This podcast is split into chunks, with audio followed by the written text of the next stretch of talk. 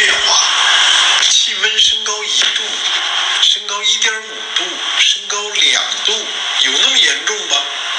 那么从冬天到夏天，从南极到赤道，温差是几十度，我们不是都活得好好的？我们从整个地球来看，地球的表面百分之七十多是由海洋覆盖的，而照到海洋上的阳光以及温度，如果增加了一度，科学家们做过计算，每一天蒸发到空中的水就要多很多很多，比很多原子弹加起来的能量都还要大。这些升腾上的水汽去哪了呢？它不会到外太空去，它迟早还会落回到地球的表面。简单的数字上来说，百分之七十多还会落到海洋上去，但是还有百分之二十多呢，它就会落到增加的落到大大陆上。未来。在气候升温变化的这个趋势下，降雨量持续增加。当然了，我们不排除局部的、区域的降雨量减少，但是总体上降雨量的持续增加会是一个大趋势。至少在我们中华大地上，我们呃科学调查。已经有了一个结论，在青藏高原，在过去的若干年和未来的若干年，都是暖湿气流主导，就是说降雨量要增加。所以呢，家可能在呃去去年的利奇马，前年的山竹，给了大家一个基本的初步的警告。当时在谈山竹的时候，我就说，以后每年都会有百年不遇的大风暴、极端天气。今年呢，大家可能都知道了，我们已经有二十六个省、一千三百七十四万人次受灾，死亡失踪，截止到六月二十六日，有近一百人。转移安置的七十四点四万人，那么这些数字来自应急管理部已经统计上来的数字，数字呢，相信一定还会增加，因为呃降雨季刚刚展开，呃不光数字在增加，范围还会迅速的扩大。我们其实有感觉，即使是北京。比往年的降雨量也是在增加，内蒙、甘肃、新疆很多地区也都在增加。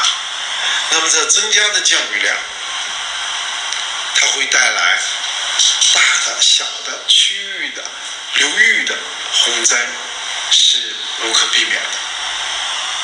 那么我们特别借这个机会想说，我们人类面临的三大危机：气候危机。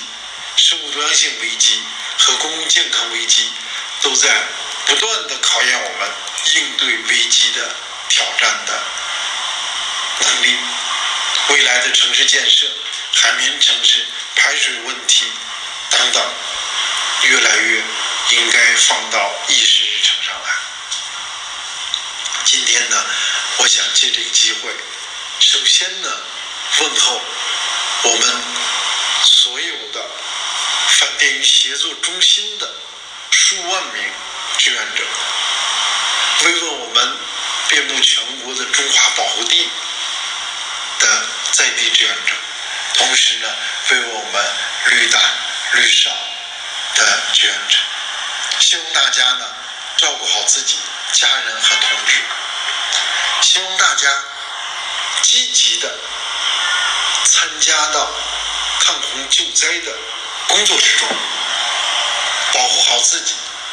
我们的一一直以来的志愿核心呢，是保护生物多样性，是绿色发展。但是，面对洪灾，我们在此呢动员大家，号召大家，希望大家共同参加到抗洪救灾的行动之中。当然了，呃，要呃注意呃科学的、正确的呃抗洪救灾，要遵守地方应急指挥部门的统一的管理。我们希望呢，大家能做出我们的贡献。另外，我还想借这个机会呢。告诉大家，我们新纪的生物多样性、新纪的绿色发展，仍然在这次洪灾面前，也是我们的一个重要课题。我们认真的去观察、去思考。我们知道山水林田湖草，我们知道动物、植物、微生物和栖息地以及基因，这些都是我们生物多样性保护的重要的内容。那么，面临着巨大的自然灾害和自然的变化的时候，那生物多样性保护也仍然存在着非常复杂、丰富的课题。比如说，一个典型的课题就是，传统上大家都知道，大灾之后有大疫，为什么呢？灾害发生之后呢，自然的微生物、细菌就有了一个。传播、爆发的土壤的环境，所以，那么，呃，微生物、细菌这些也是生物多样性的一个关注对象。那么，怎么样在灾后、灾中注意防疫的问题，也是我们的责任。人生共染病，防疫问题。那么，灾后重建的时候，怎么能够为自然？生态栖息地为生物多样性保护与绿色发展给予充分的考量。在此呢，我希望中国绿发会及其和我们所有的志愿者以及所有的受灾的、没有受灾的群众，我们团结起来，共同面对自然的挑战。每一次自然给我们灾难，就是在给我们一个课程。我是一个学生，是一个很爱学习的学。我知道每一次课程是一个挑战，是一个困难，但是也是我们学习进步的机会。我们要认真的拿下这个课程，让我们明天变得更好。